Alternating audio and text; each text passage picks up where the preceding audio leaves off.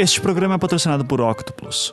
Ok, você já sabe como é. Você tem um milhão de coisas para fazer e se preocupar com o saldo dos seus pontos em programas de fidelidade não deveria ser uma delas. Octopus é um aplicativo de celular que concentra em um só lugar todos os programas que você participa, te avisando quando seus pontos vão expirar e também te mostrando as melhores passagens de avião que você pode comprar com eles. Afinal, quem quer ficar entrando em mil sites só para poder ficar anotando num bloco de notas os pontos que possui?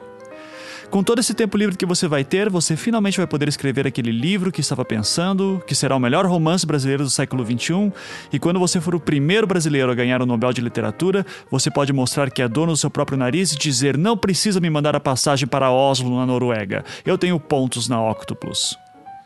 Octopus, fazendo o possível para que você seja o próximo Machado de Assis. É gratuito e sempre será. Para mais informações, acesse agora octopus.com.br. Octopus é com K, a mesma letra que é a primeira do nome daquele alemão chamado Karl. Vocês sabem de quem estou falando, certo? Exatamente. Karl Heinz Riedel, o atacante reserva do Liverpool em 1998, grande camisa 13. Deixou saudades.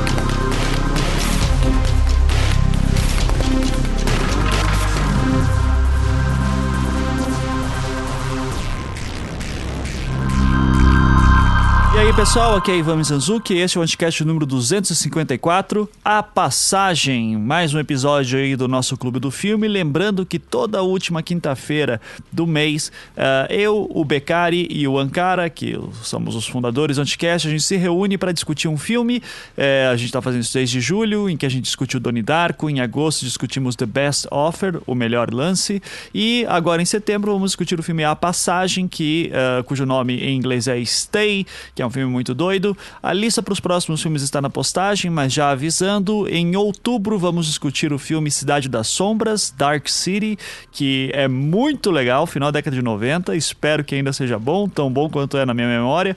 É, em novembro vamos discutir O Segredo dos Seus Olhos, filme argentino. E em dezembro, Brilho, Eterno, Brilho Eterno de uma Mente Sem Lembranças, do Charlie Kaufman. Então, uh, de novo, para se você já se perdeu aí na lista, tá na postagem, é só dar uma olhada ali no post, muita gente perguntando. Mas aqui, Clube do Filme, sei que muita gente queria que a gente falasse sobre reforma do ensino médio, eleições e tal, mas promessa é promessa, a gente tá fazendo aqui o Clube do Filme religiosamente toda uh, última quinta-feira de mês e com certeza esses temas aí de eleições e uh, outros escândalos políticos e a reforma do ensino médio vai rolar, não se preocupem, a gente já tá correndo atrás disso. Uh, então, antes de começar o programa, se você quiser pular, obviamente você pode só ver ali na postagem em que momento, em que minuto exatamente começa o programa, a pauta principal. Mas dando os recadinhos aqui de sempre, uh, eu participei de um jogabilidade recente novamente, uh, o Jack, que é o programa lá deles de animes. Então a gente discutiu o anime Berserk, que foi bem legal. A gente discutiu, na verdade, os três filmes lá do Golden Ark, que os, os três filmes que saíram recentemente. A gente não tá falando da série clássica, nem da série nova, a gente tá falando dos três filmes que saíram. Então, se você gosta de Berserk aí, uh, dá uma olhada lá, ficou bem legal, é, bem divertido.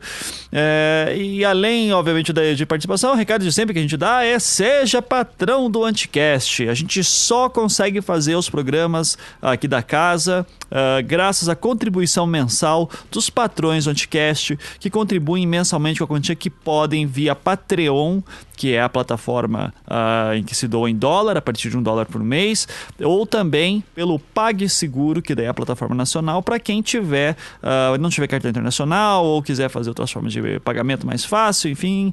Uh, então, uh, se você tem com o cartão do Banco do Brasil, que nunca dá certo no Patreon, então vá no PagSeguro a partir de 5 reais por mês uh, e no Patreon um dólar por mês. Com isso, você pode participar da Cracóvia do Anticast, que é o nosso grupo fechado no Facebook, o lugar mais lindo da internet, com várias, é, sei lá, tem tópicos de desabafo, tópicos de selfie, tem discussões políticas, tem discussões artísticas, tem troca de referência, tem clube de anime, tem também, uh, porra, os caras lá fazem seus podcasts também lá no É Pau é Pedra, que é um dos podcasts da casa do podcast, é, então eles se organizam, fazem suas pautas e tem um monte de spin-off. Então, deem uma olhada lá é, na, no Seja Patrão, vi, entre na Cracóvia, participe do É Pau é Pedra e, obviamente, você sendo patrão, você contribui para que os nossos programas continuem. Então, lembrando que os nossos podcasts da casa são o próprio Anticast, que vocês estão ouvindo, tem o Projeto Humanos, que agora é, terminou a sua segunda temporada, finalmente, aí, sobre o, uh, os conflitos na Síria, no Oriente Médio como um todo. Uh, e a gente, eu vou provavelmente lançar mais alguns programas até o final do ano. A gente vai fazer provavelmente um off-season aí com alguns episódios especiais. É, ano que vem, que vem a terceira temporada, e essa aí vai dar bastante trabalho. Eu preciso do apoio de vocês, porque vai ser uma temporada que vai dar muito trabalho, mas vai ser muito legal de fazer. É, tenho certeza que vai ser uma história do cacete, se tudo der certo. É, além disso, temos outros podcasts da casa, o Visualmente, que lançou episódio essa semana, sobre os PowerPoints do, do golpe, né? É, os PowerPoints, olha, para ser mais específico, os PowerPoints da Lava Jato. É, o que teve aquelas, aquelas discussões do, do, do, dos PowerPoints, enfim, da apresentação do Dallagnol, que a gente discutiu aqui rapidamente também no Anticast passado. É, então, obviamente, o, o, Visualmente lá que fala sobre design e infografia, eles estão discutindo isso, então ficou bem legal. O Não Obstante lançou o programa também essa semana, então se você está com saudade de ouvir o Beccari falando de filosofia, obviamente tem um programa aqui essa semana, mas também saiu o Não Obstante novo. É, o Salvo Melhor Juízo, do Thiago Hansen, que fala sobre direito. É, fizeram sobre um programa sobre rei. Olha só o que, que é o rei, qual era o poder do do rei na Idade Média e durante toda a história, do que é o rei exatamente. O Três Páginas também, com a Clara e o Fábio, e o, e o Fábio Fernandes ali fazendo sempre os seus programas uh, sobre. Uh, lendo os textos que vocês nos enviam é, para análise literária. Então, se você quer ser escritor, você pode mandar texto lá para Três Páginas, escrever, uh, manda lá teu texto que o Fábio e a Clara vão ter o maior prazer em ler e fazer uma crítica. E com isso você aprende literatura, estrutura literária, então super interessante. E é, também não podemos exercitar o Feito por Elas, que é o nosso podcast uh, que é tocado pela Angélica Hellish, pela Isabel Wittmann. O Feito por Elas, que é um podcast feito por mulheres para falar sobre cinema de mulheres, né? produzido por mulheres. Então, é, corra lá atrás do, do, Feito por Elas, corra lá atrás de todos os podcasts, contribua, seja nosso patrão. É, e também, se você tiver interesse agora em é, fazer um dos nossos cursos, eu estou lembrando, lembrando que eu estou com meus cursos de storytelling abertos, tem turma presencial em Curitiba e tem também é, um curso online é, para você faz no conforto do celular, com toda a regalia possível, pode fazer o curso de pijama, a gente desliga as câmeras, não tem problema nenhum. É, e esse curso, é, muita gente pergunta assim: ah, já que, já que é online, depois ele vai estar disponível? Não, ele não está, ele só é feito ao vivo, justamente para que a gente, cada curso, cada pessoa tem a sua necessidade, a gente dá uma atenção especial para vocês. Então corra lá, é, o curso de storytelling que vai ser em outubro, no domingo, a data exata eu não me lembro de cabeça, eu sou uma anta, sou horrível de fazer essas pautas aqui, tá? Mas eu já estou entrando aqui na, na sessão do site. Uh, então, aqui, curso de Storytelling Online do Ivan, que sou eu, dia 23 de outubro, que é um domingo, será das 10 da manhã às 6 da noite. E uh, também tem o curso na Aldeia Coworking em Curitiba, no dia 5 de novembro. Se você quiser fazer esses cursos, daí será meu aluno, vai ser super divertido. A gente pode emitir certificado também para você, para horas complementares, não tem problema nenhum. É, e então, o que você pode daí com storytelling fazer melhores apresentações, melhores palestras, melhores aulas, pode escrever seu livro que você tanto quer também, você pode fazer seu roteiro de filme, você pode fazer seu podcast storytelling para competir com o projeto Humanos, e daí a gente vai ser inimigo ou não, ou a gente vai ser grandes amigos, eu não sei. O que importa é, se você tiver interesse em storytelling, vai lá fazer o meu curso que vai ser bem interessante, a gente vai passar o dia inteiro conversando sobre construção de histórias e isso é sempre divertido.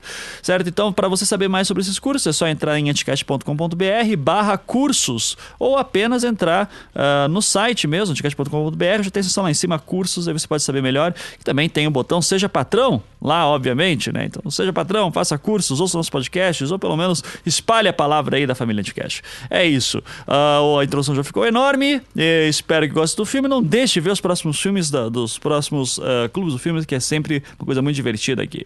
É isso, fiquem agora com o programa.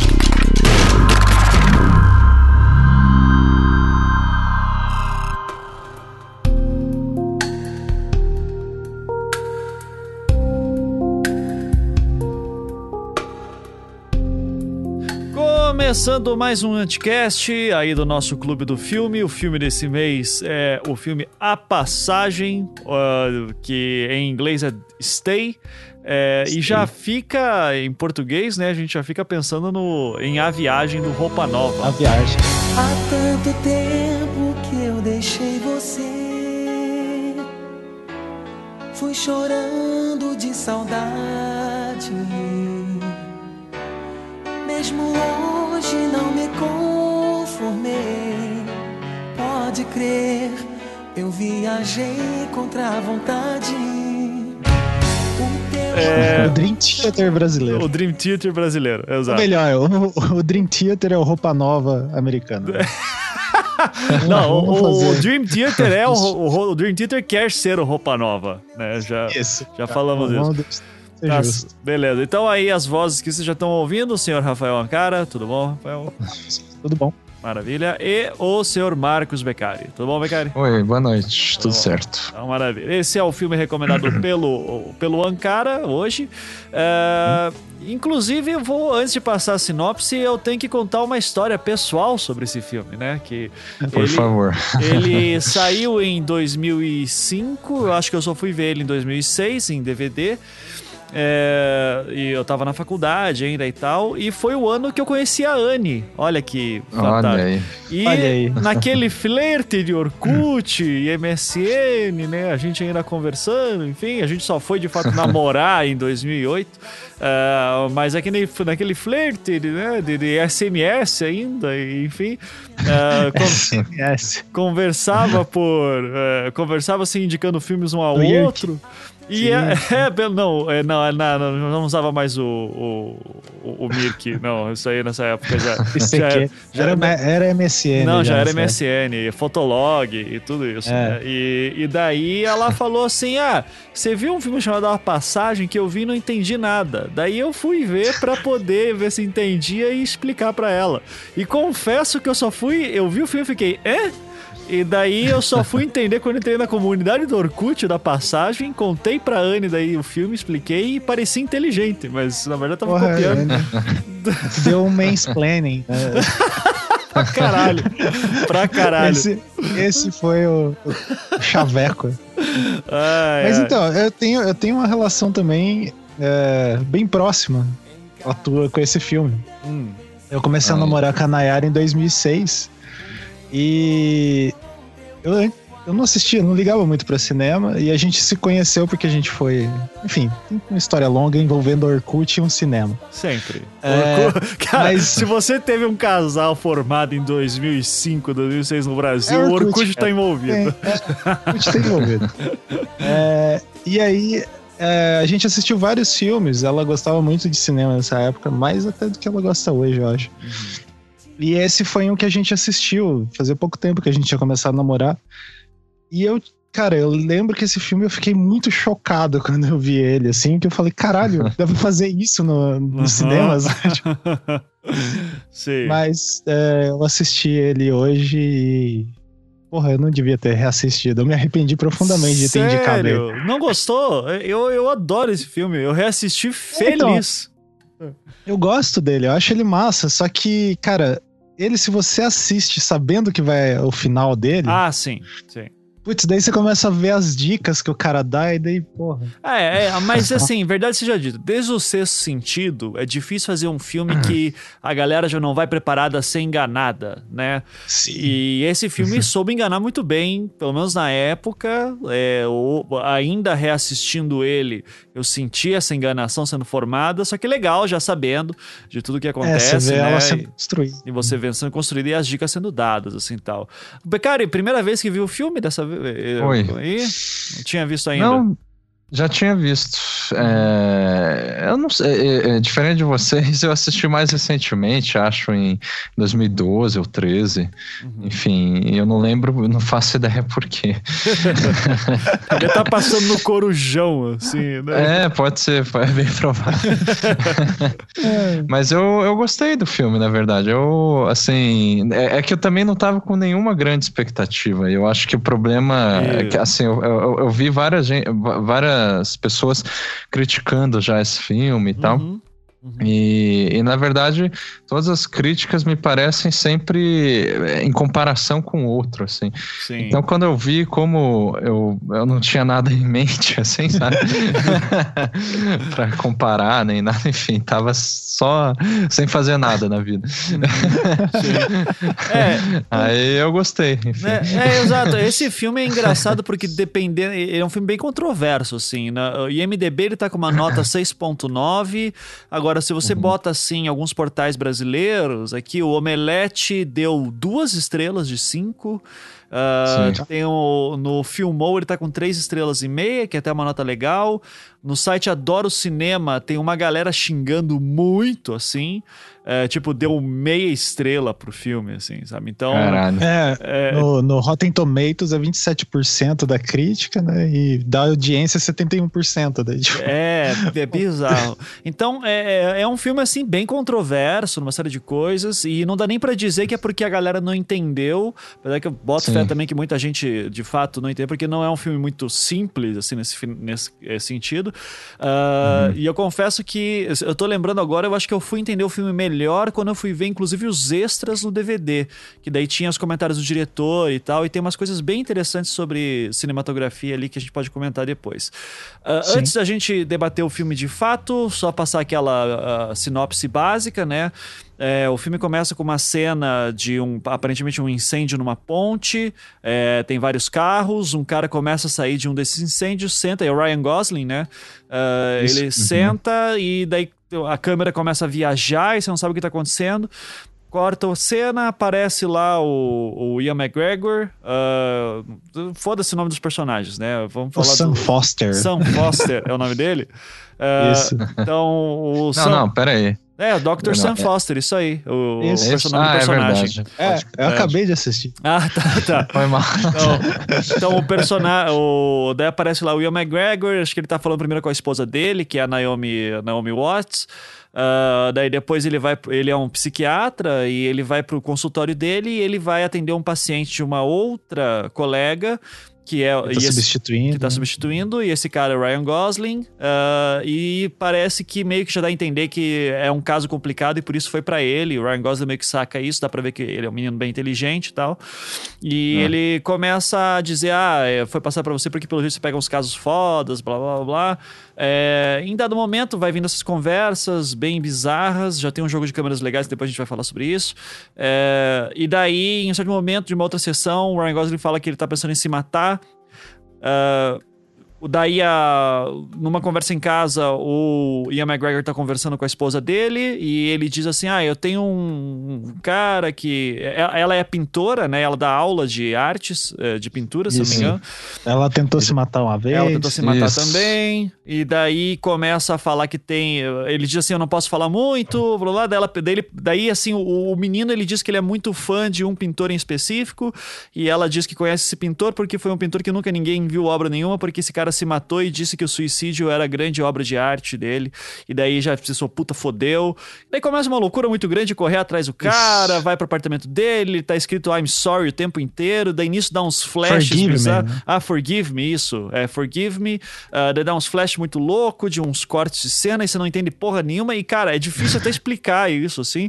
Uh, porque chega um momento que os personagens começam a ficar louco, uh, ninguém mais sabe quem que existe ali no meio.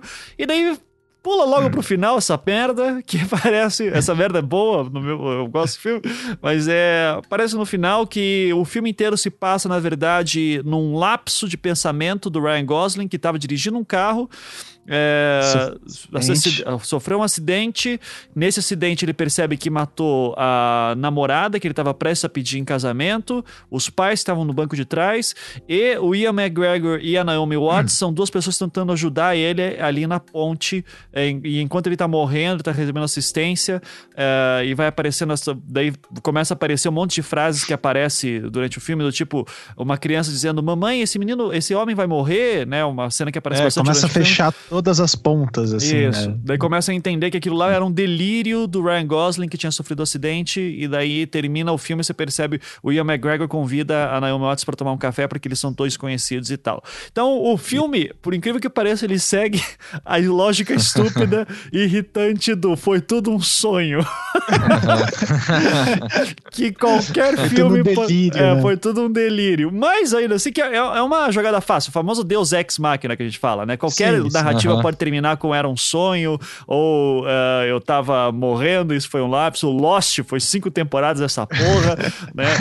É, e, e- é o típico final que deixa muita gente puta, mas no- eu achei muito interessante de qualquer forma, porque ele conseguiu me Não, enganar sim, bem, sim. né? Então, na época, pelo menos, e, e revendo o filme agora, eu gostei bastante. É, e é massa, uma coisa que a gente às vezes não lembra, é, quer dizer, pelo menos pra mim, tá? Tô dando a minha visão de mundo do Uhum. negócio.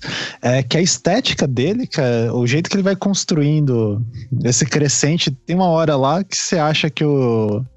é, o guri lá, o Henry, ele é Deus, porque ele é, Ah, faz o cego enxergar. Tem uma hora que você não sabe o que tá acontecendo. Você tá achando que o cara que tá louco, o Sam Foster que é louco. uhum, sim. Tipo, e a estética vai acompanhando essa crescente da narrativa. Isso, e Eu o, acho Hen- bem- o Henry também fala, vai chover daqui a pouco, né? Vai chover granizo. É, ele faz É. previsões. É, daí ele tem Isso. previsões, ele, sal, ele cura um cego e tal. E de fato, assim, eu fico, pô, que merda. Cara, o filme vai numa crescente loucura sinistra, assim, sim, né? sim. Você- É, é bem, é bem foda. Aham. E, e a própria fotografia e todo o ambiente também ajuda nisso, né? O, o apartamento do Sam Foster, ele é bizarro, cara. Tipo, não sei se vocês Sim, notaram isso, cara. Aqueles espelhos no, no, no- no banheiro, cara, é muito estranho tudo aquilo. Cara, e uma, daí, é, essa vez que eu reassisti, eu fui procurando coisas.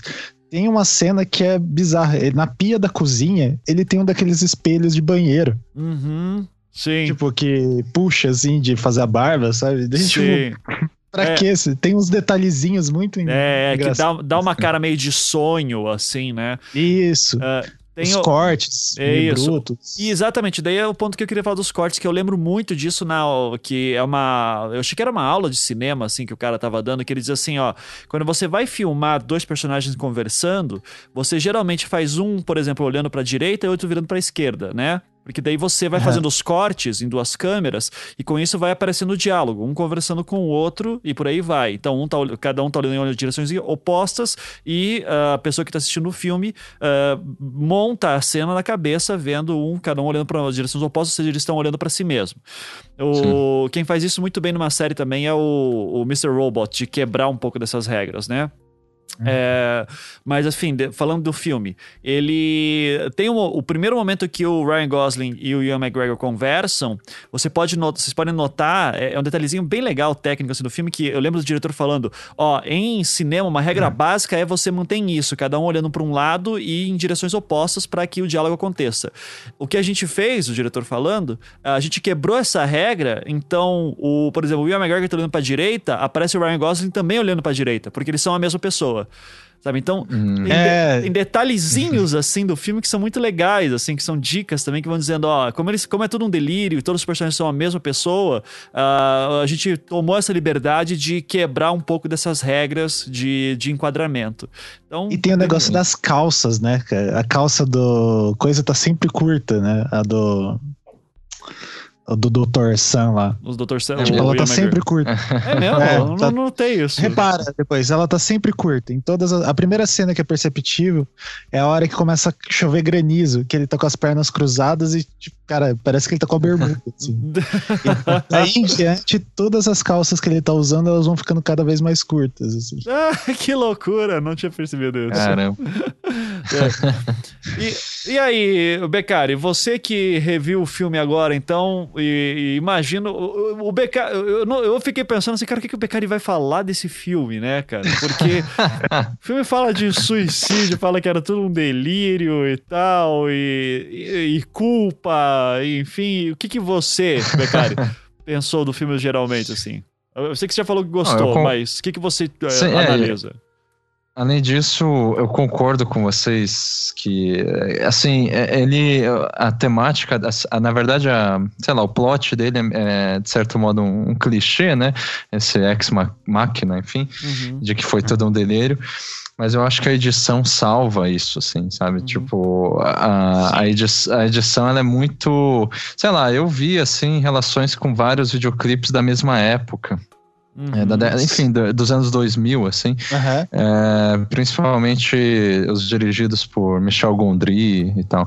É, alguns cortes, assim, na mesma cena, tipo assim, para acelerar a cena e também a passagem de uma cena para outra é, por meio, sei lá, de um balão, por exemplo, que eu lembro, Isso. sabe? Uhum. Cara, é, agora que você falou do Gondry, é, nessa época tava uma pira dessas coisas meio oníricas, né? Tipo, isso, tinha... isso é. O Science of Sleep, o Brilho Eternamente é Sem Lembrança. Uhum.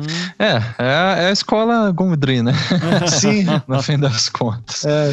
é. e assim, bom, sobre o que o Ivan falou, é, é, eu já vi, esse filme ele é muito discutido no, entre os psicanalistas, sabe? Esses, esses, grupos de estudos, assim, de psicanálise uhum. e tal, seja de Freud, Jung, é, Lacan não muito, né? Porque Lacan. Os lacanianos são mais eruditos, daí eles, eles acham esse filme muito. Eles vão assistir Vertigo, né? É, não, daí eles vão discutir, sei lá, é Godard, né? Sei, é, é isso, daí, isso. É desse livro. No Velho Vague, não dá. Que pressão. Jodorowsky, no máximo. Exatamente. Jodorowsky, que tá dando autógrafo como se fosse o Paulo Coelho. Paulo Coelho, né? E além disso, também na, na internet o pessoal discute sobre é, essa questão, como que chama? É, de alucinação pré-morte, sabe? é, Tem um nome específico é, para isso. Near Death Experience. Isso, isso, exatamente. Uhum. Aí tem aquele psiquiatra que escreveu milhões de livros sobre isso, que eu não, não Ken Wilber, Ken Wilber, não era? Não, não, esse aí é muito louco. É, esse, é, é muito louco. Esse é muito louco. Não, é aquele psiquiatra mesmo. Aliás, não é psiquiatra, perdão, é erro meu, é neurocientista, é, alguma coisa assim, que escreve sobre, na verdade, Alzheimer também, essas coisas. Ah. Sabe? Não, não, nunca vi. Enfim, eu já vi artigo, hoje, né, pesquisando, eu vi artigo que o cara fala que é sobre esse filme, o Stay, e o cara baseia nesse psiquiatra, que eu não tô lembrando, não. Mas é bem famoso, assim. Eu tô com um Pinker na cabeça, mas não é o Pinker. É... É... Não é o. É o que fala de memória. O Oliver também. Sacks? Isso, exatamente. Morreu? Tá. É, que é, já faleceu, exatamente. Assim. É. então eu vejo. É, eu vejo que tem essas duas discussões, é, vamos, sei lá, falar recorrentes, assim. Ah, o viés psicanalítico e esse viés, não sei se neurocientífico, uhum. enfim, é, sobre essa experiência, né? Inclusive, em várias resenhas, você vai lá no, no, não sei se no MDB, mas eu vi na Wikipedia que fala sobre experiência pós-morte, mas esse filme não fala de experiência pós-morte, né? Ele fala de experiência é. pré-morte. Pré-morte. Né? É. E, e também do sonho, é, sobre sonhos e alucinações, aí, e daí que vem a questão do, uh, dos freudianos e tal, né? Uhum. Muito bem. É, assim, do ponto de vista freudiano, que não é exatamente o ponto de vista que, que eu geralmente adoto, né? Uhum. Mas eu, assim, essa não é estética, mas a, a organização do cenário e tudo me parece bem alusivo ao, à ideia de inconsciente, né? Porque o inconsciente freudiano funciona como uma representação teatral. Inclusive aquela personagem, a Atena ou Atena, uhum. é, que é a, a, aparentemente a, a, a namorada, é ela trabalha no teatro e tal, daí tem aquela cena que eu acho que é o ponto máximo, assim, de, de loucura do filme, que ele, ele tá na... O, o Sam Foster, ele tá na, na escada ah, é, sim, descendo, do teatro. Girando, é. Uhum. É, e daí o, o, próprio cara lá, o, o, o Henry Letton, ele vai ver também a, menina dançando, então essa metáfora, né, da, da, da, vida como teatro, enfim, de perder a noção da realidade, das coisas assim, não ter uma linearidade, não, não ter lógica entre os acontecimentos, é uma coisa que de imediato já remete ao inconsciente, no, na, no qual, é, no inconsciente freudiano, sempre ocorre um drama familiar, Assim, e além disso, o, o eu, né, a, o protagonista do sonho, ele, ele exerce geralmente um papel que ele não escolhe, assim, na verdade ele, ele não tem controle da, da situação.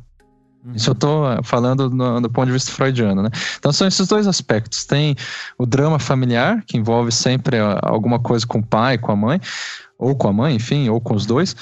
E o, uh, você não tem controle da função que você está exercendo no sonho. Assim.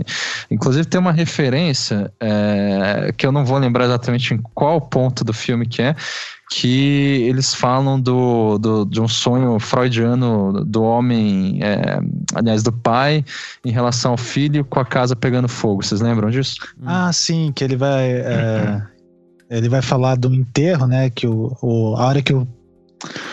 o psicanalista cego lá tá jogando xadrez com, isso. com ele. Acho que é nessa Exatamente, hora. exatamente. É, e daí eu acho que assim, tem, é, isso é uma chave de, de, sei lá, interpretativa que é colocada no ar lá e que eu acho que dá abertura para tantas discussões freudianas aí. Esse sonho em específico, é, o Freud, ele, ele vou saber qual livro que ele falou desse sonho, que, que ele ouviu de um cara que na verdade é, relatou um sonho é, no mesmo dia que o filho dele morreu. Então, na verdade, esse cara estava dormindo no quarto ao lado de, de onde dormia o seu filho. E o seu filho já estava doente, estava com gripe, alguma coisa assim.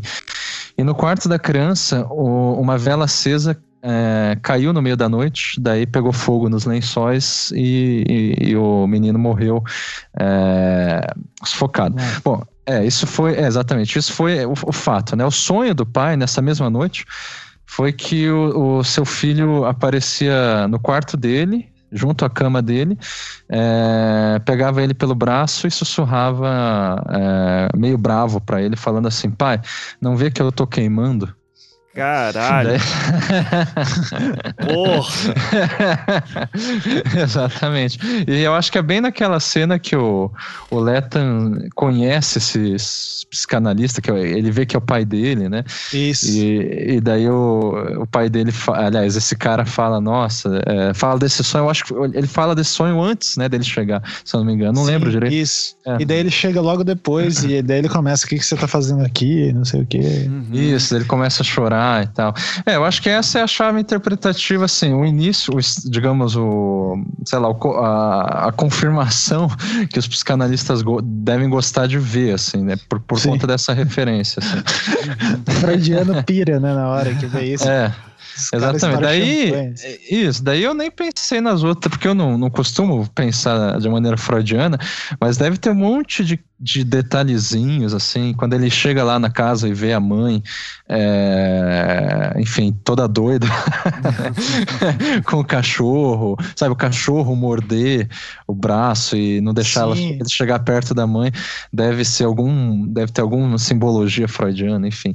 O, o, o, filme é repleto, né, de, de simbologias e tal. Agora, um ponto que me chamou a atenção, assim, a parte dessa questão freudiana, é que assim, apesar de ser um sonho do Henry, né, que, né, a gente entende no final do filme que é ele que está sonhando, ou alucinando, que seja. Uhum. É, a história ela é contada pelo olhar do Sam. Sim, então ele é o protagonista do filme. Uhum. E daí isso que me deixa assim, tipo, tudo bem, pode ser só uma mera sei lá, uma retórica cinematográfica para não para deixar a coisa menos óbvia e, e deve ser mesmo. Uhum. Mas eu fico assim pensando, tá, mas por que que ele foi colocado lá no olhar do Sam e não do Henry? Entendeu? Eu acho que daí que dá abertura para questões mais, sei lá, é, é, conspiratórias, assim. Sim. Porque o Sam, quando ele começa a ajudar o Henry, ele começa a perder a noção de, da realidade e, e, enfim, ele começa a ficar mais confuso e tal. E é sempre ele que tá se ferrando nessa história. Sim. Então, tipo, do ponto de vista freudiano, voltando, quem se ferra num sonho geralmente é o, o protagonista, assim. Uhum. Eu, né, é. Para Freud só interessa os, os sonhos traumáticos. Aparentemente, se o Freudiano ou Freudiana estiver escutando, é. me perdoe, mas aparentemente eu só lembro de, de relatos é, do Freud sobre sonhos não muito bonitos, assim, não muito felizes. É, daí, mas aí eu fico pensando que no, o, nessa história toda, quem é que tá perdendo a noção de realidade e tal é o Sam. Eu não sei, isso só ficou para mim como uma pergunta, assim, eu não, é, não cheguei a responder, sabe? Eu deixo aqui para vocês. Uhum. Por que, que vocês acham que o, ele, ele é o protagonista e foi pelo, pelo ponto de vista dele que a história foi contada? Só é, uma escolha qualquer, assim, pra, de roteiro? É, eu, Cara, no... eu acho que foi uma escolha de roteiro. É, eu acho que tem, tem aqui, primeiro aquele lance de que, se não me engano, é justamente do Freud, de que num sonho você é todos os personagens, né? Você domina todos Isso. os personagens. É, todos os personagens uhum. são você é, é, des, desdobrados. É, uhum. E ali ele vai projetando nos personagens que estão à sua volta na, na, na, na, ponte, no momento do acidente, ele vai projetando ali uh, seus desejos, seus impulsos, Isso. né? Então, é, vai, construindo. vai construindo através disso. Não, não consigo e ver mais além disso. É, e ele ser o Sam é porque foi a primeira a hora que ele abriu o olho ali que ele vê, né? Uhum. Sim, Tanto sim, que as é. pessoas vão, vão aparecendo na sequência, né? Isso. Ah, tem... O Sam, Uhum. A é, mulher. A, é, a própria a noção de tempo mesmo. Se você for pensar que é um sonho, uh, que. Ela expande, é. Ela é. expande, é. ele pode ir e voltar, né? Ele pode refazer o tempo a qualquer momento, pode repetir, Sim. tem cenas que se repetem.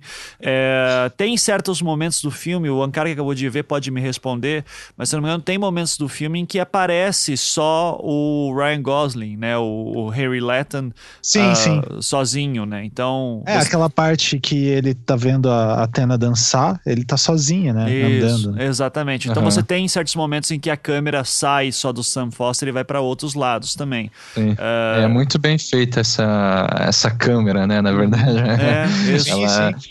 É, mas volta, aquele, esse negócio de tempo que você falou, eu fiquei pensando também que o, o título em inglês, Stay, é, diferente, muito diferente de A Passagem. Né? Nossa, né? muito! Cara, o, em inglês é tão bonito o nome, é porque no né, final cara? ele fala Henry, stay, stay, stay. E daí, Isso. A Passagem, porra! Porra, O cara tá querendo foder tudo, né? Então, mas em inglês, o, o stay como substantivo, ou seja, não só como verbo, mas ele também ele pode significar estadia, permanência, mas também suspensão e demora demora. Uhum. Então, eu acho que o stay também pode fazer referência a essa ideia de suspender uma coisa que pode, sei lá, ter, ter sido bem rápida, ele pode ter morrido rapidamente depois do acidente, uhum. enfim, ter passado só alguns minutos e ele passou dias ali é, alucinando, né? Sim. Enfim. Sim. Eu acho que isso é, é outra chave também.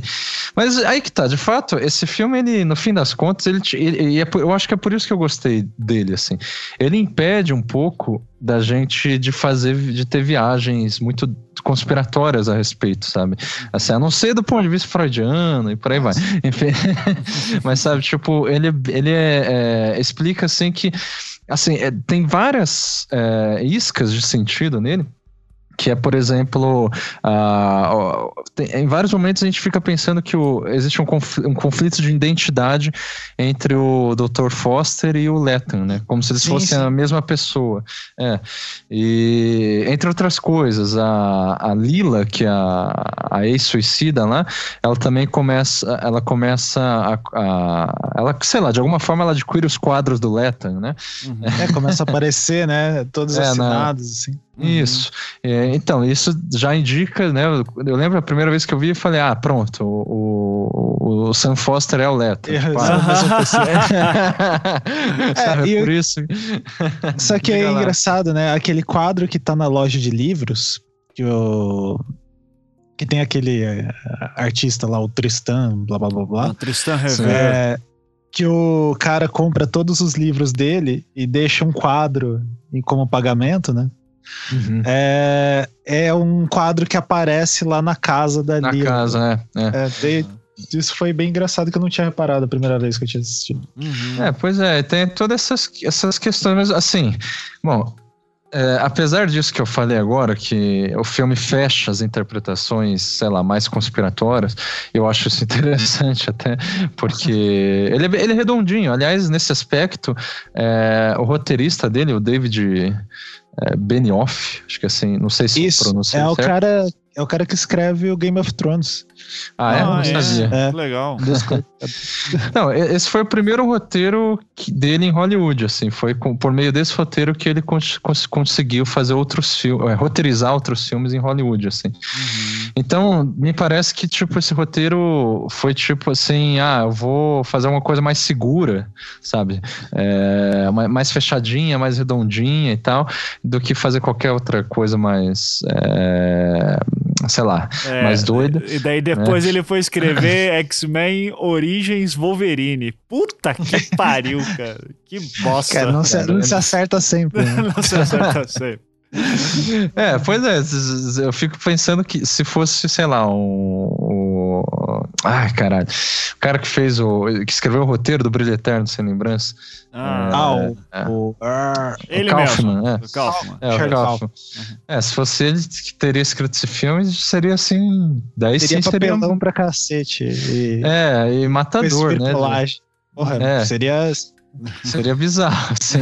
Então, é é, aí que tá. É, é um, é, digamos assim, resumindo, é um filme cabeça é, blockbuster. Sim, sim. Com certeza. Com certeza. né? É. Inclusive o David eh, Fincher, que fez o Clube da Luta, ele foi cotado para dirigir o filme. Só que Olha, ele recusou.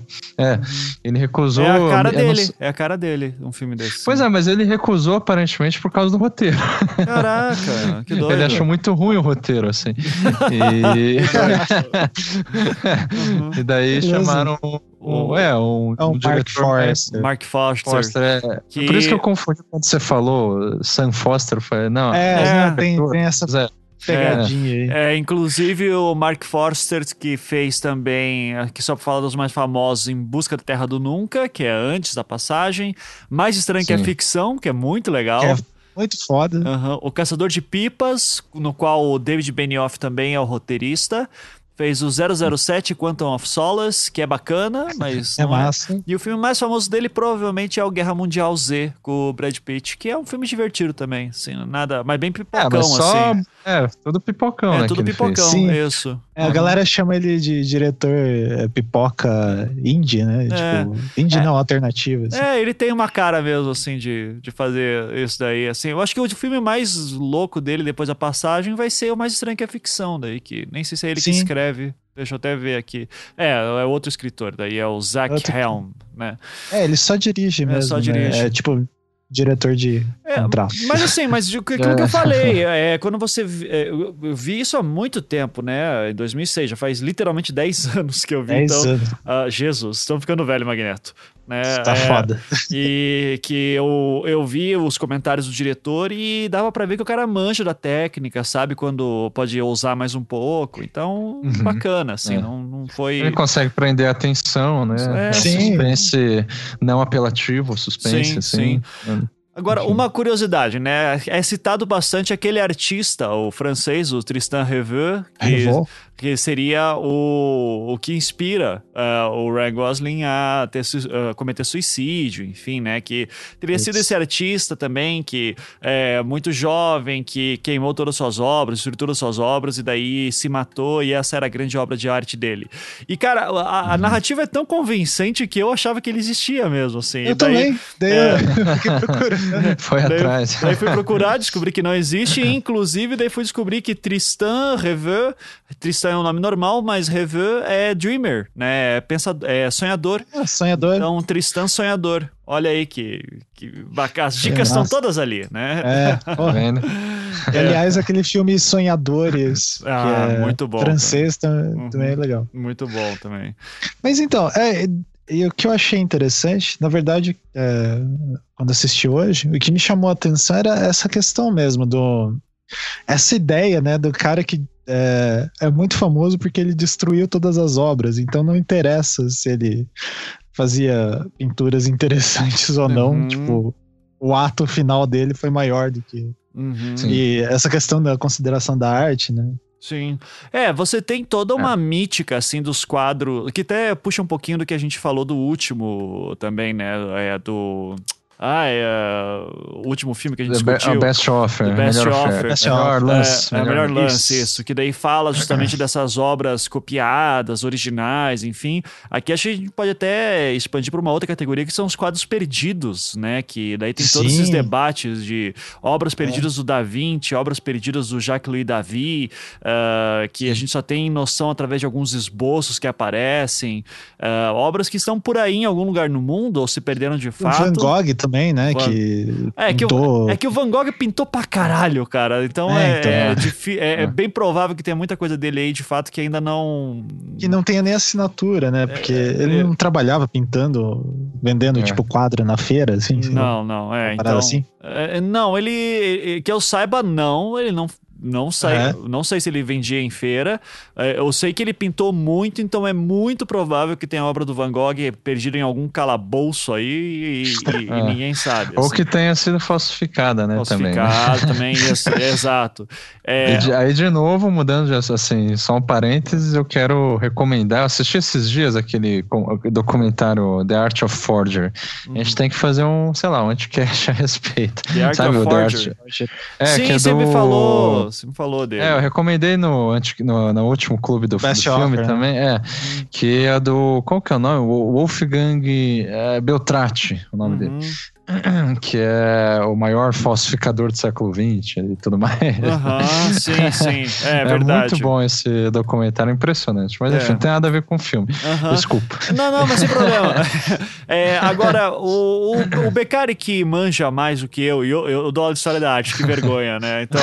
Uh, mas é que assim, eu só me lembro de obras perdidas famosas quando a gente cita lá algumas coisas do Da Vinci. tem, tem muitos cadernos do Da Vinci que se perderam. Uh, e também hum. tem obras do Jacques-Louis David, Uh, perdidas, assim, que eu me lembro, que daí a gente tem alguns esboços. Uh, você conhece algum caso famoso, assim, de obra de arte que se perdeu, ou que o artista, para fazer a obra, ele, termina, ele teve que destruí-la? Você lembra de algum caso, assim, famoso, talvez em arte contemporânea? E tem muita cara de arte contemporânea isso, né? Eu vou fazer para é. destruir. Essa é a ideia. É. Pois é, como eu não. É, você entende muito mais de arte contemporânea do que eu. Mas assim, eu não. Eu, eu não é, sei lá, eu me arriscaria a dizer que essa coisa de, por exemplo, você, é, um artista suicida, né, que fez, sei lá, fez do suicídio uma obra, já deve ter tido algum caso. Uhum. Assim, eu apostaria. Não, não sei dizer qual e, e tudo mais, assim, mas é, é uma coisa que eu, eu acredito que, que já deve ter tido. Agora, é, o Beltrate, que eu estava dizendo, a, todo, a, as maiores falsificações, a, a, maioria, a grande parte da, das falsificações dele, que deu mais dinheiro e tudo mais, é, vieram com esse discurso. Na verdade, só ele não falsifica, tipo assim, na cópia literal de um quadro já existente. Ele, ele pega, faz um quadro, digamos, no estilo do Van Gogh, por exemplo. Uhum. E, e daí. É perdido. Isso, mas ele constru... assim, porra, era o trabalho dele, né? Ele ganhava vida muito bem com isso. Então, tipo, ele fazia todo antes de lançar o quadro na internet, ele lançava umas fotos antigas desse quadro no Google, tá ligado? Porra. Nossa.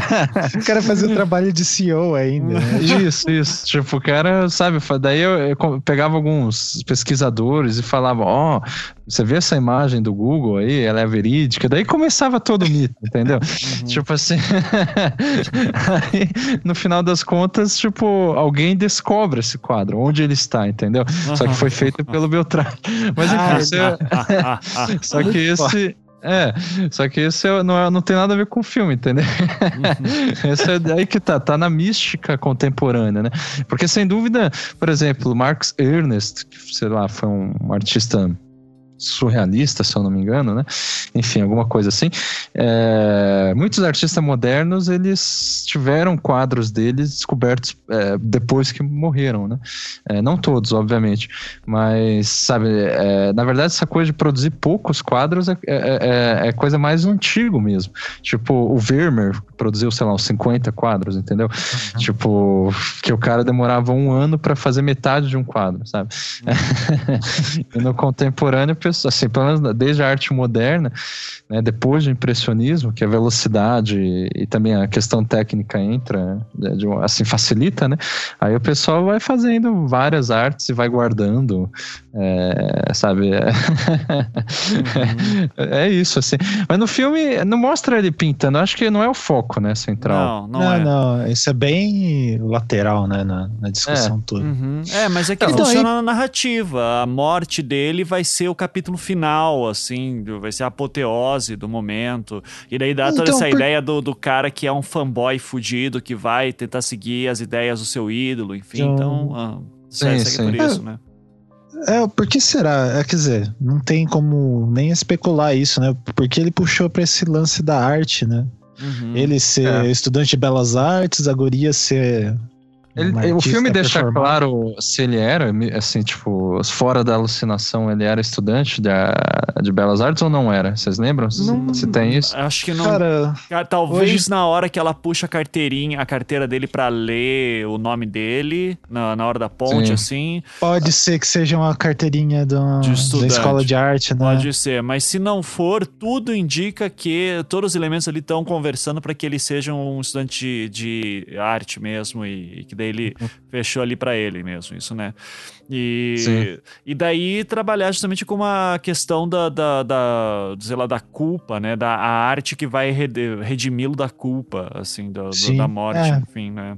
É, aí que é o ponto freudiano, né? Uhum. Os traumas aparecem todos simbolizados e, no teatro do sonho, sabe? Uhum. Tipo, aí ele tenta sempre lidar com os seus próprios desejos e traumas é, por meio dos personagens do sonho, né? Enfim. Uhum. Sim, sim. É, é, vou, aliás, é, você acabou de ver o filme. Eu vi o filme faz duas hum. semanas, então eu não tô lembrando agora direito, mas a última cena, uh, antes de, de se revelar que é um delírio, em que tá o, o Ryan Gosling e o Will McGregor na ponte conversando, e daí começa a vir hum. aquelas luzes, enfim.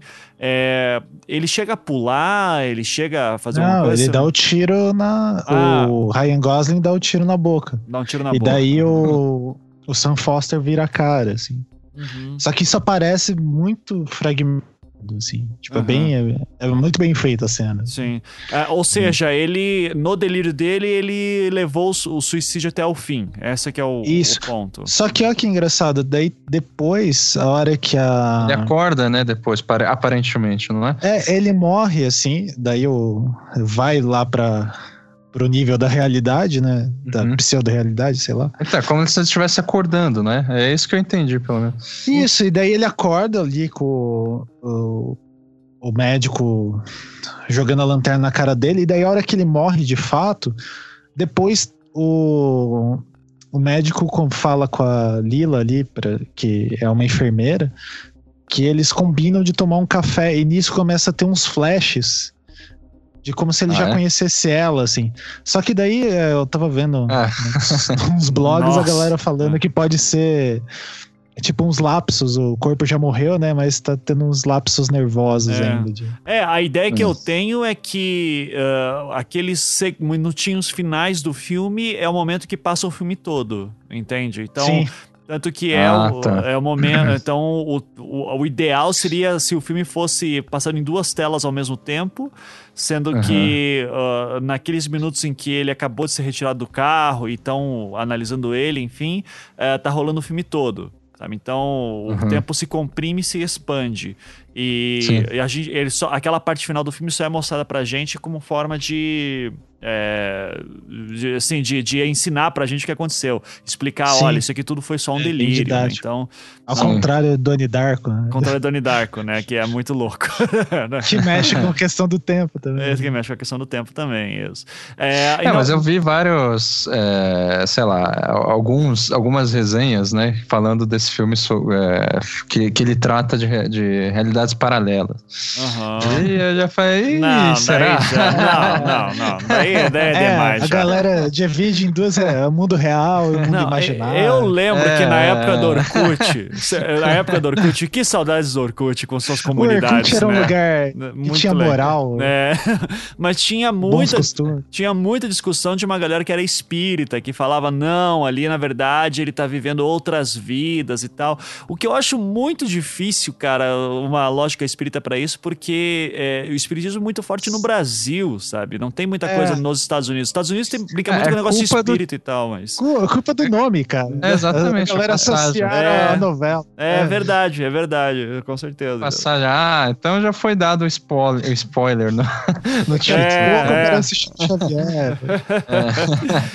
Mas eu tinha perguntado por um cara da questão se ele dava se ele dava o tiro mesmo, de fato, porque é, a narrativa do filme vai dando a entender que ele vai querer se suicidar como forma de redenção.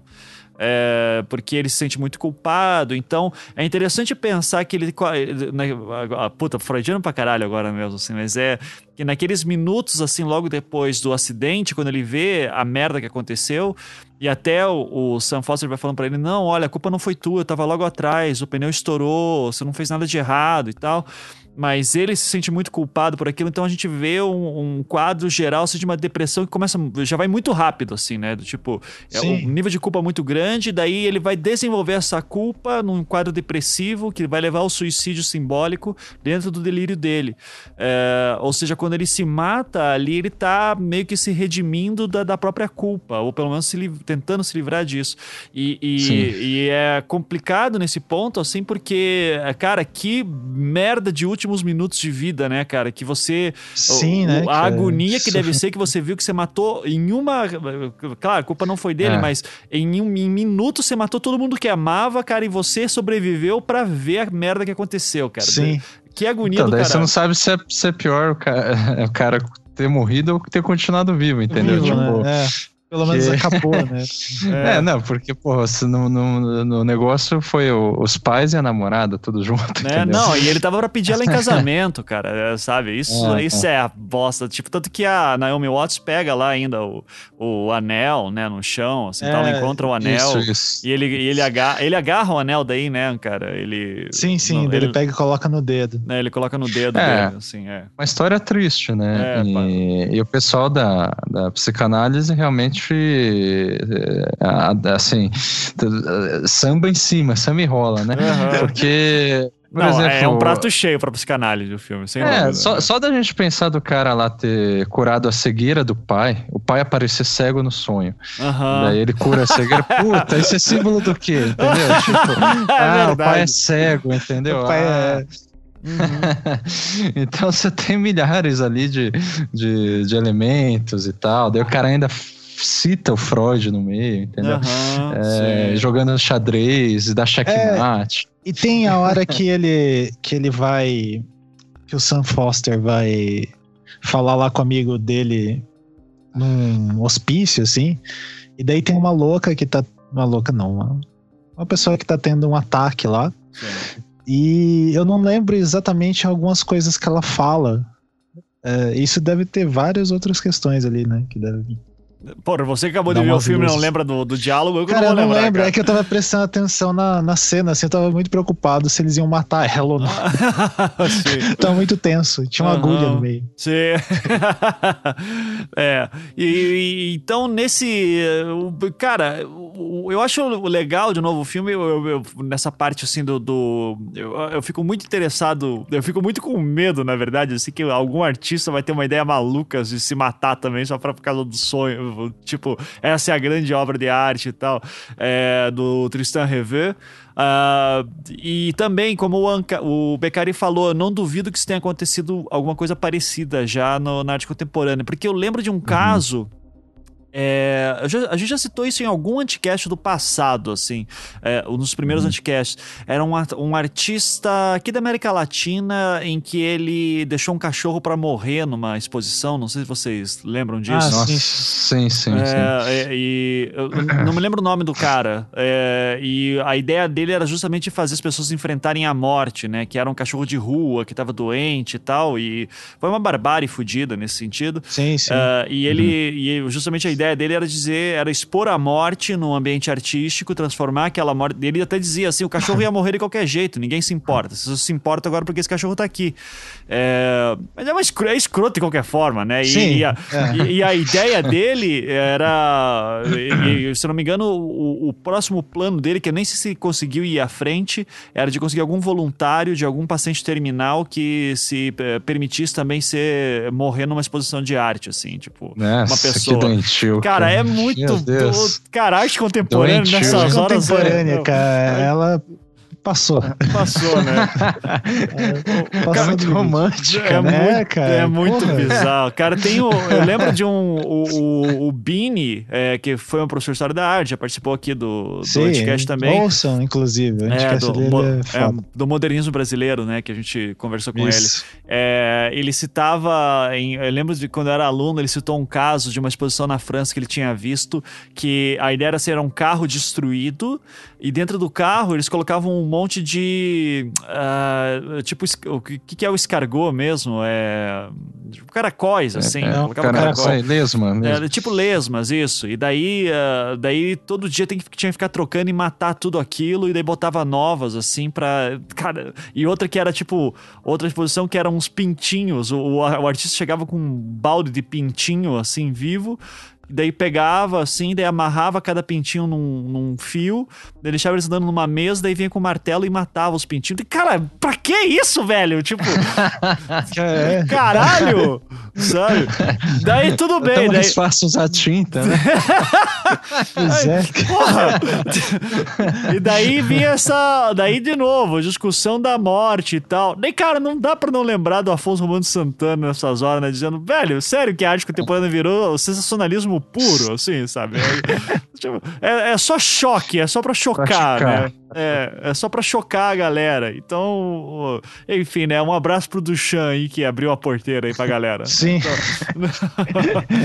É, então, certo, vamos lá. Algum outro ponto do filme que é interessante? Porque eu não sei se tem muito mais o que falar dele, ver, né? Alguma... Não, olha só, eu é, penso assim, eu- é óbvio que não, não trata de realidade paralela, né? Mas eu tenho, assim, é, co- coincidentemente, eu, eu tava lendo Leibniz é, nesses dias, né? Nossa senhora, para. para, Não é caralho. nada pra onde vai? Puta, onde que você tá indo, Becari? Tá...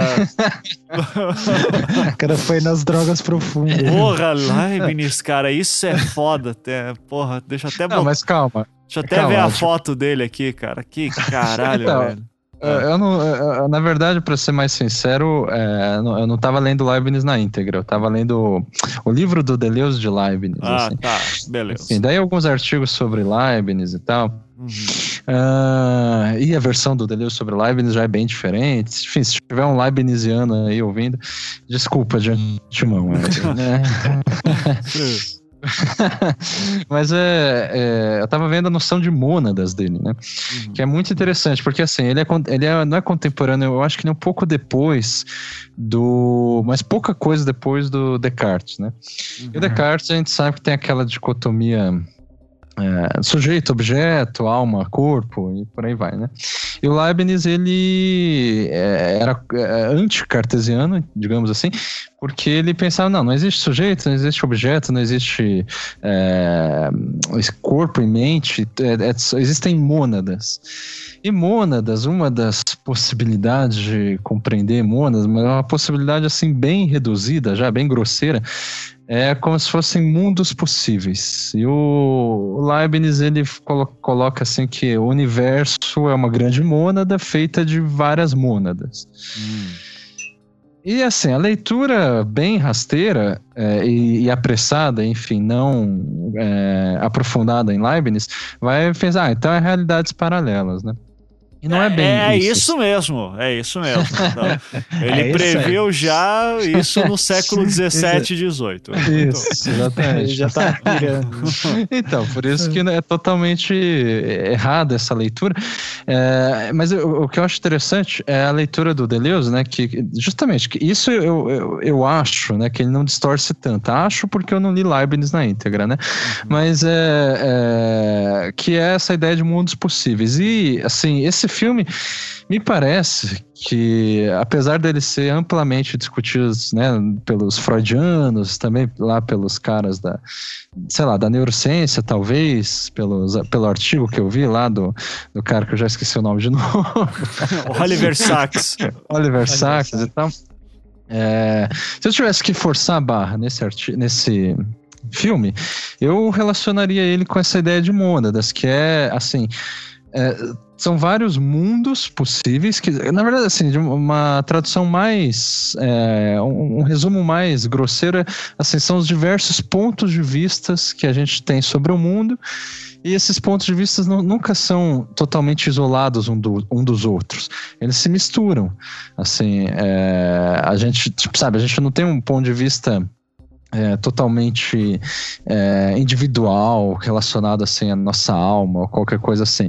Mas assim, no meu ponto de vista, ele amplamente foi influenciado por, pelo ponto de vista de vocês, inclusive sobre esse filme é, e de todas as pessoas que existem.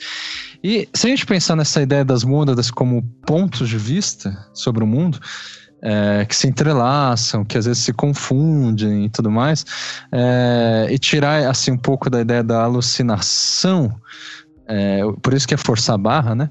É um uhum. pouquinho. Mas é. Esse filme ele trata um pouco assim, como que as coisas se misturam, como que assim, quando você entra na vida de alguém, sei lá, e se relaciona com essa pessoa, o mínimo que seja, né? A relação, por exemplo, de um psicanalista e o, e o, e o, e o paciente, uh, você já, já tá, sabe, você já tá, digamos, numa mesma mônada de relação. A mônada, na verdade, ela, do ponto de vista do Deleuze agora, ela é sempre relacional. Ela uhum. sempre é, é, é, é, um, mundo possível que se cria a partir das relações, assim. Então a relação é que cria mônadas e novas mônadas e por aí vai. Então, tipo, são as mônadas que conformam, inclusive, a, a nossa realidade intersubjetiva, assim, interpessoal. É, nesse sentido, assim, o filme ele, ele é interessante um pouco. Eu não, não pensei profundamente sobre isso, né? Mas como ele ilustra um pouco é, é, essa questão, não sei se está claro o que eu estou dizendo, né? se você está é, muito louco. Não tá, mas é, é aquele. É que, quem que uma vez falou que filosofia é tudo nota de rodapé de Platão mesmo? Do, é. Quem que falou isso? Você lembra? Whitehead. É o Leandro. Whitehead. Whitehead. É, isso. Então, eu lembro de ter, acho que eu vi o Leandro Carnal comentando é, isso. Então, assim, eu não consigo deixar de pensar. Eu não consigo deixar de pensar em Platão nessas porras, sabe? De tipo. Tá, é, se está pensando de repente numa relação é, interrelacional de vários, vários mundos e tal, o, o, o, Platão meio que já vai por esse caminho no início também. Então. O, o Leibniz é comparado pelo Deleuze com o Heráclito, que pensava também a sua maneira, né, é, em, em vários mundos possíveis, só que de uma forma que esses mundos possíveis coincidam com um único mundo, né? Que é, o, enfim, o mundo que o, o mundo real, digamos assim. Só que, sabe, tipo, são vários mundos que estão nesse mesmo mundo, assim. E, e aí que tá, é, é que no, os nossos olhos, né, é, o nosso olhar contemporâneo, ele, é, ele sempre vai associar isso, primeiro, com realidades alternativas, e não tem nada a ver, né, assim, esses caras não estavam pensando nisso, é, e segundo, às vezes, assim, com Platão, né? De uma maneira rasteira, porque ele é mais conhecido. Uhum. Já que a gente simplesmente pensar, ah, existe uma realidade mais verdadeira, essa coisa de acordar, né, de sair de um sonho, é muito a, a caverna do Platão, né? Uhum. Por isso que, assim, eu, é, eu disse, né, eu tava tentando forçar a barra para tentar assim ver antes da, da alucinação se mostrar enquanto tal é, como as coisas se relacionam assim é, no filme. Os quadros se confundem é, a, a, ideia mesmo do da, da mãe dele que já estava morta. sangrar, né? é, é. Uma coisa assim, sabe tipo como a, as pessoas emprestam um pouco da realidade uma, uma das outras. Só que aí que tá isso dá brecha assim falando rasteiramente há um monte de conspiração e, e tudo, né? E não é, é o caso, obviamente. É, assim, da... Exato, eu acho que o filme não nem permite tanto espaço para isso, assim, é muito claro. O cara, se, o cara morreu ali, hum, tá sim. com uma culpa do caralho e tá lidando com aquilo e é, cria aquele delírio, né? Então, mas é. mas é, mas de novo, assim, é interessante ver, uh, eu lembro, cara, como eu queria que o Orkut tivesse aberto ainda, assim, pra essas horas. Daí eu ia ler só as interpretações da galera, assim, lá que era bem divertido, assim, também a galera, principalmente do que tentava fazer interpretação espírita e tal. É, que daí vai, vai muito além, assim, do, do, do que o, o filme se propõe a fazer. Mas é, mas é, é, engraçado, né? Filme tão redondinho que não dá muita mais brecha para falar. Ok, Sim. o cara falou e é isso. É isso que eu ia dizer. Eu acho que até os freudianos, eles, tipo, acabam forçando a barra, assim, um pouco, né? Uhum. No filme, assim, porque se eles basicamente admitirem num, num grupo de estudo, assim, ah, o cara simplesmente estava alucinando e, e, morreu e aquilo, uhum. sei lá, é, tava fora do controle dele e tal. Daí acaba a discussão também, entende? Esse filme é. ele encerra a discussão, assim. É, exato. Uhum. né? Mas muito bom, muito bom. Cara, uh, você que recomendou o filme, mais alguma coisa assim que você gostaria de uh, abordar, que a gente não citou? Cara. Aqui? Bom, se alguém chegou até aqui e não tinha visto o filme ainda, se fudeu, né? Não, mas... não, isso aí, na, Porra, na, introdu na, introdução eu vou falar já também. É, mas, é, é, cara, ele é um filme muito bacana para ver, assim, de primeira vez, você fica tentando entender o que tá acontecendo e tal, e depois assistir procurando Sim. as pecinhas. É, é um tipo de filme que hoje em dia, que nem o Ivan falou, né, já ficou batido, porque teve vários na uhum. época, talvez já tivesse, para quem assistia mais, acompanhava mais. Uhum. Mas eu acho que ele foi de uma certa forma importante, né? É, na época, inclusive, eu lembro que eu, eu não, é, quer dizer, não na época, eu assisti ele tipo 2012, então não posso falar na época. Sim. Mas eu lembro que eu assisti ele perto, mais ou menos. Enfim, minha memória é uma merda. Mas é com aquele filme do Scorsese que tem a, ah, o, o, Leonardo o, DiCaprio o de Shutter, protagonista. Shutter Island, acho que é isso o nome. Ah. Isso, é, ilha, em ilha português do... é só a ilha, não é? Ou a Ilha do Medo, é. Ilha, ilha do, do medo. medo. não é isso? Acho que é Ilha do Medo, é. isso. Isso aí, Ilha do Enfim, Medo. É, eu, eu, eu lembro que a primeira vez que eu assisti, eu falei, pô, é, é, parece, assim, então vai ser o mesmo fim da Ilha do Medo, entendeu? tipo, o cara é esquizofrênico e tal, e daí em algum momento alguém, algum médico vai revelar que, na verdade, sei lá, sabe, tipo, alguma coisa parecida com o plot da Ilha do Medo, é. que eu também não lembro direito.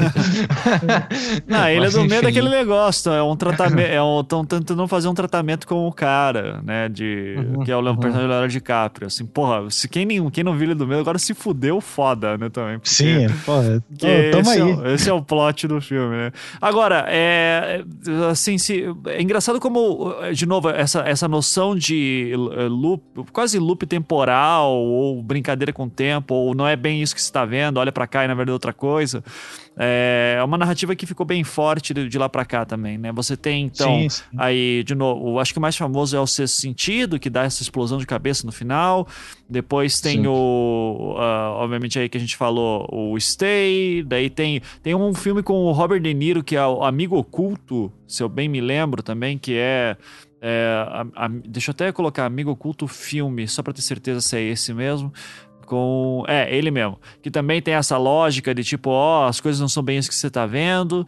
E, e, cara, é impressionante como a, a loucura eu, ou qualquer coisa assim, delírios mentais, é o cinema gosta disso, né? É, é fascinante. Sim, é, tem, assim. muito, tem muito filme. Chão, né? uhum. É, tem muito filme, é, a exaustão mesmo, é, não só de, é, de, loucura, como A Ilha do Medo, embora eu acho que esse seja um bom exemplo até. Uhum, não, é, um, um bom exemplo.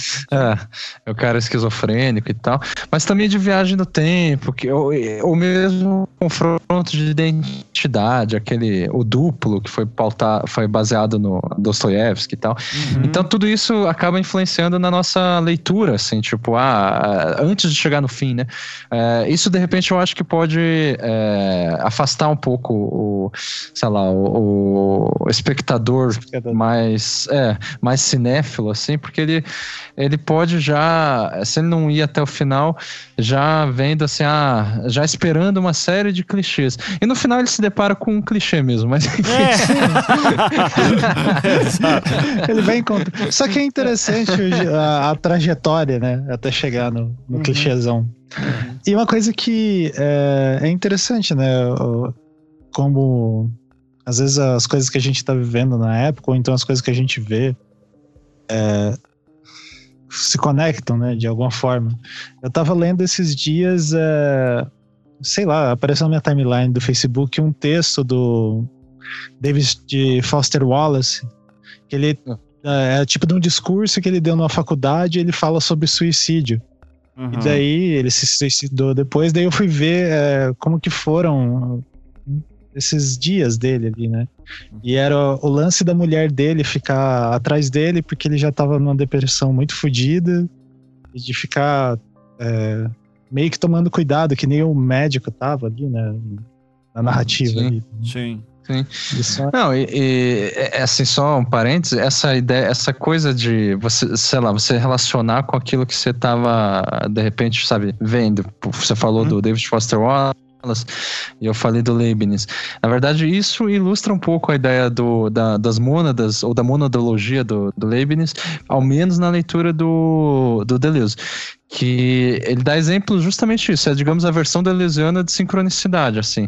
Mas não é sincronicidade também, porque ele é, é, é, a ideia, na verdade, que tudo que a gente faz na vida influencia na nossa leitura. É uma ideia óbvia de uma uh -huh, assim, sim. entende? é um Mas é, é, mas é, é, assim que ele interpreta o Leibniz, assim, né? E, e então isso eu acho é, é uma ideia bacana do filme, porque todas as coisas que vão acontecendo na trama vão, de certo modo, se mesclando de tal modo, assim, que vai se misturando tudo, assim, vai, você uhum. vai...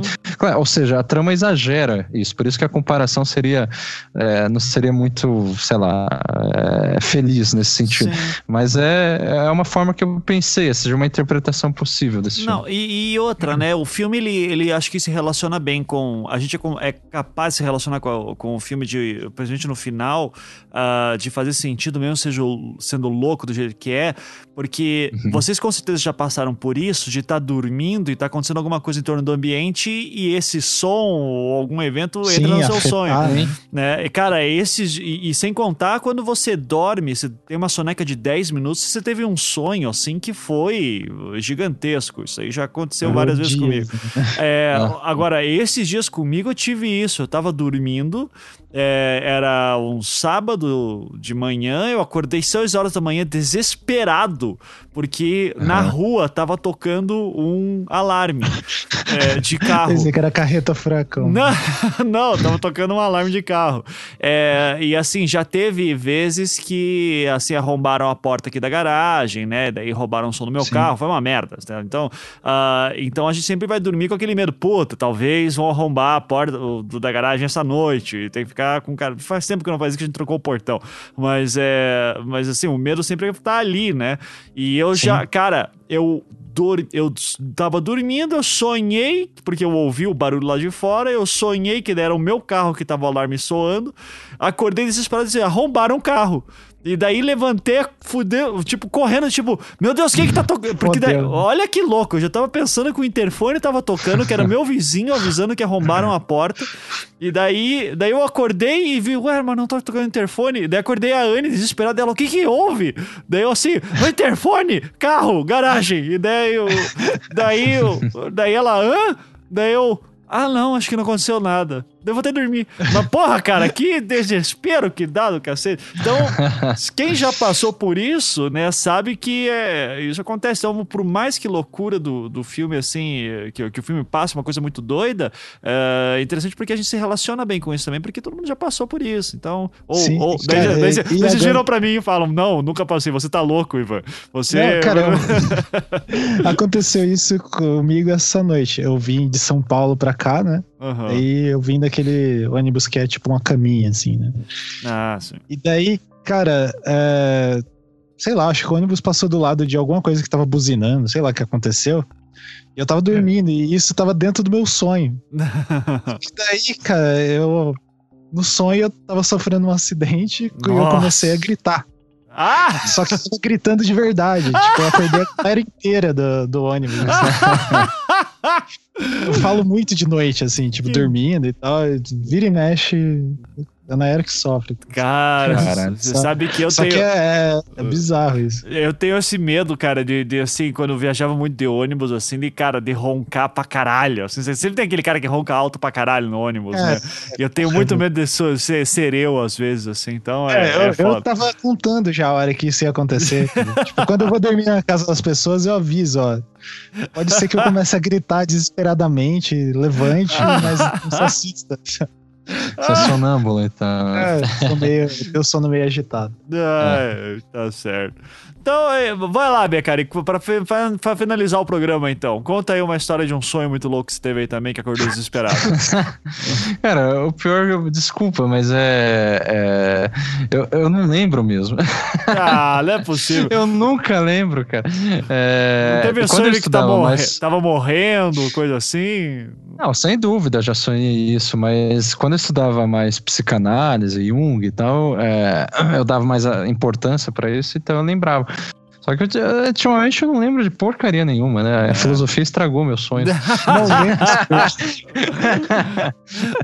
o mais divertido, cara, é que quando você vai ler a interpretação dos sonhos do Freud, você vai ter um monte de sonho freudiano, você vai exatamente, ler Jung, exatamente. você tem sonho junguiano é. pra caralho. Cara, é, isso que é, cara, isso é os, muito os louco. meus sonhos atuais é tipo, é, é, são muito chatos no sentido assim, são tá exatamente... Trabalho, né? Exatamente, são exatamente as, as tarefas que eu faço acordar. eu simplesmente sonho com isso, assim. Uhum. É, tá ligado? Eu não sonho com mais nada além disso, assim. é, foi, é, é, muito chato. Mas assim, tem a questão do o filme da, que eu acho triste, né? Que é, o, o filme é uma história triste, né? Uhum. Que é, assim, da, dele. Enfim, é um aspecto assim de, de, de uma situação que saiu do controle dele e tal, e que ele. É, como que ele, sei lá, é, é sonho, é, delirou sobre a própria vida é, né, antes de morrer. Uhum. Isso, sem dúvida, é uma representação, digamos, do que algumas pessoas e tal, por exemplo, o Oliver Sacks, imaginam que seja a, a, a, experiência de morte, né? Uhum. Eu acho que esse filme ele representa um pouco disso também. Assim, sincronisticamente, né, que já que eu falei de Deleuze, Deleuze ele foi um suicida, né? Uhum.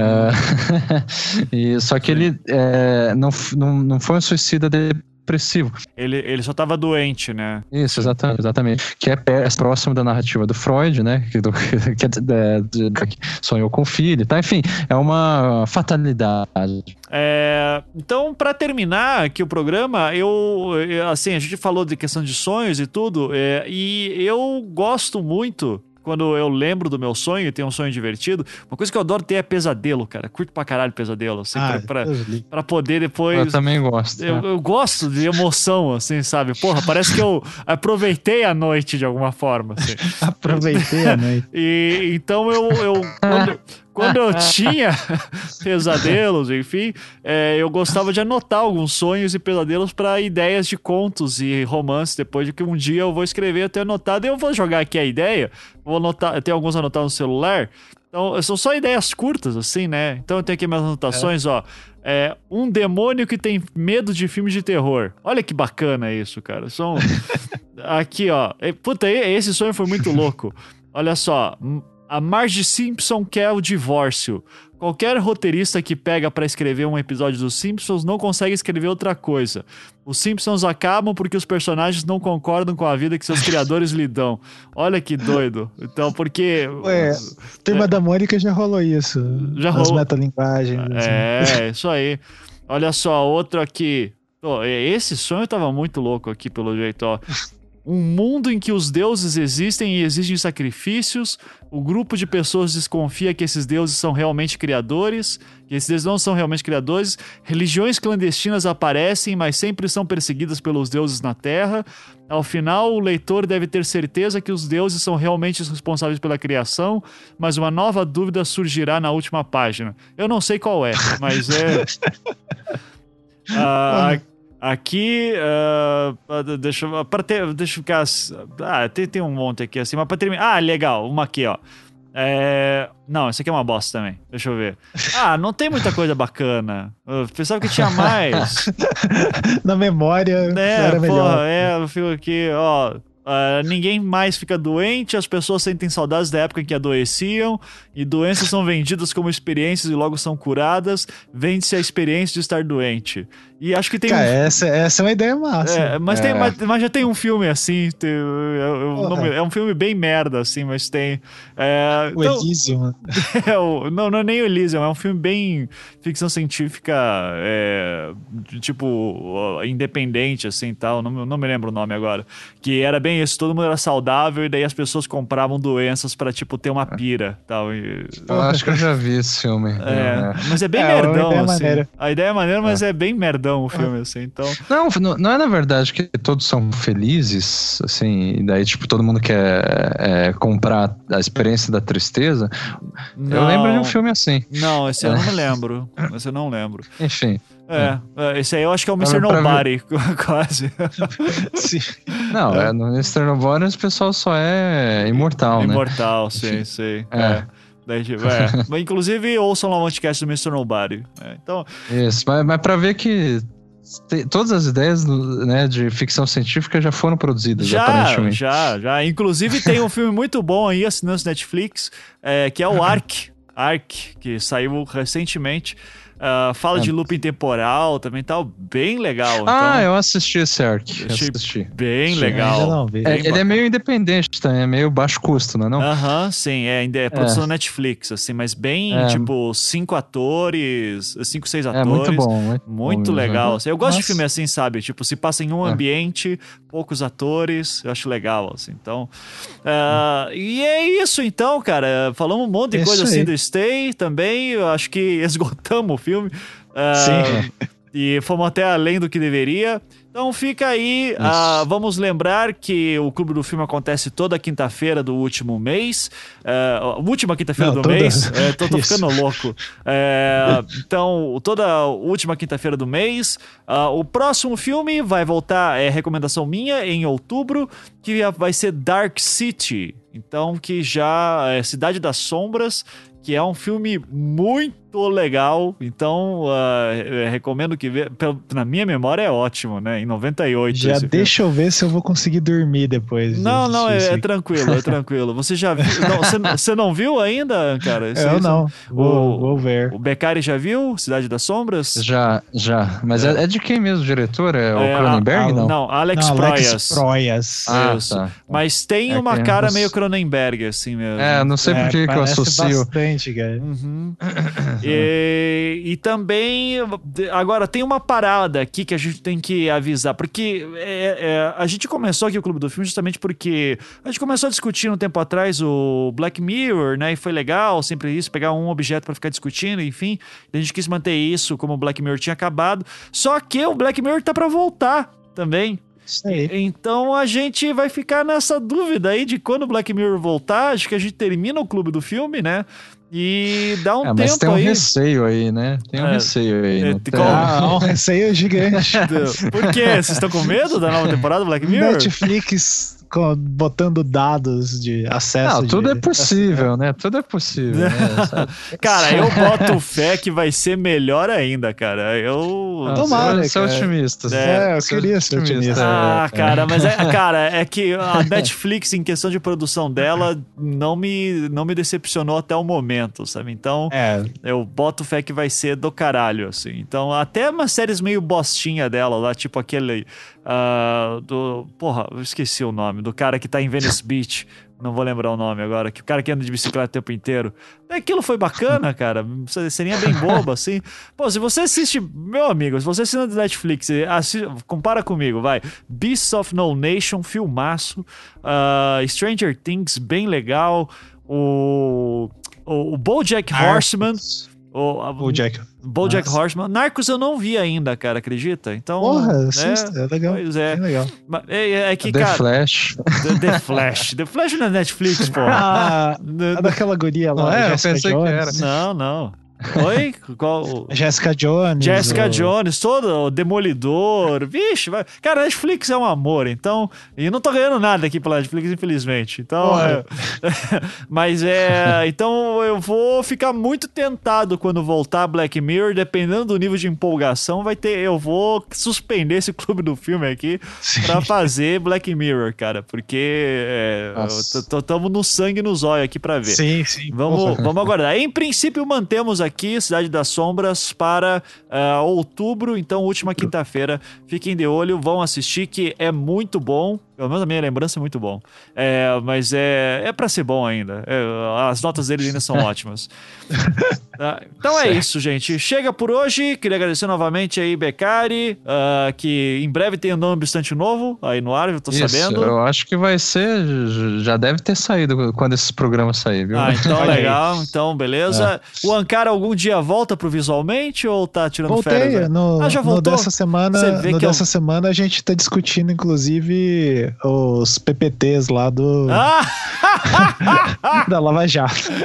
excelente. Olha aí. Ah, então beleza. E só pra deixar claro, enquanto estamos gravando, não lançou esse programa ainda, tá? Então por isso, Isso, que eu, é. eu, eu não sei, eu não sabia. Então, Estamos, estamos brincando com a linha temporal dos podcasts. Exato. Então, Boa. muito bom. Então, beleza. Ah, ouçam lá o Visualmente, ouçam Não Obstante.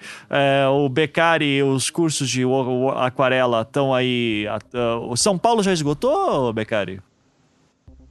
É, tem uma vaga, só que Eita. esse programa vai sair na, na quinta, né? É. E já é no sábado agora. É, já era, então. Então, é, É. então já era. É. Mas caso alguém aí queira pintar com o Becari, é, é só chegar aí. Mas de qualquer forma, ele Isso. dá os cursos todo sábado também aqui em Curitiba, né? Link. Eu Posso dar um merchan Ah, rápido, rapidinho? claro, aqui fica à vontade. Que vai ter uma exposição minha aqui em Curitiba, no Dizzy, que é um bar de jazz aqui, no. É centro. bem legal. Uhum. Isso, vai ser dia 5, começa a abertura, né? No, no dia 5 e lá, pô, pelo menos tem o jazz. Se você não gosta das minhas aquarelas, pelo menos. Aí a comida lá é muito boa. Caso você não goste É. do jazz nem das pinturas do BK. e vai ficar um mês aí até, até o início de outubro, né? E de repente Tá lá. você começa uma história pra dizer conheci ela no jazz. Olha aí, ó. Eu Olha só, aí. Tá vendo? Aí, pra, pra ter uma história aí de merda pra fazer depois uma bosta de um texto no, na Folha de São Paulo. tá certo. Ai, ai, que merda. Tá. Mas apareçam lá, o bar é legal, tá? E, enfim, quem gosta de jazz é excelente, daí aproveita e dá uma olhada nas minhas aquarelas. Maravilha. Ankara, alguma coisa nova aí surgindo? Por enquanto não. É, talvez tenha mais cursos esse ano de infografia, mas se tiver vai ser aqui em Curitiba. Uhum. Então fiquem de olho ali na página do Pensar Infográfico e etc. Beleza. Então é isso, gente. Muito obrigado. Nos vemos no próximo Clube do Filme. E o Anticast continua normalmente semana que vem. É isso. Um beijo e tchau. Tchau. E minha estrela guia no teu riso Coisas do passado São alegres quando lembram Novamente as pessoas que se amam em cada solidão vencida eu desejava um reencontro com teu corpo abrigo. A minha adorada, viajei tantos espaços pra você caber assim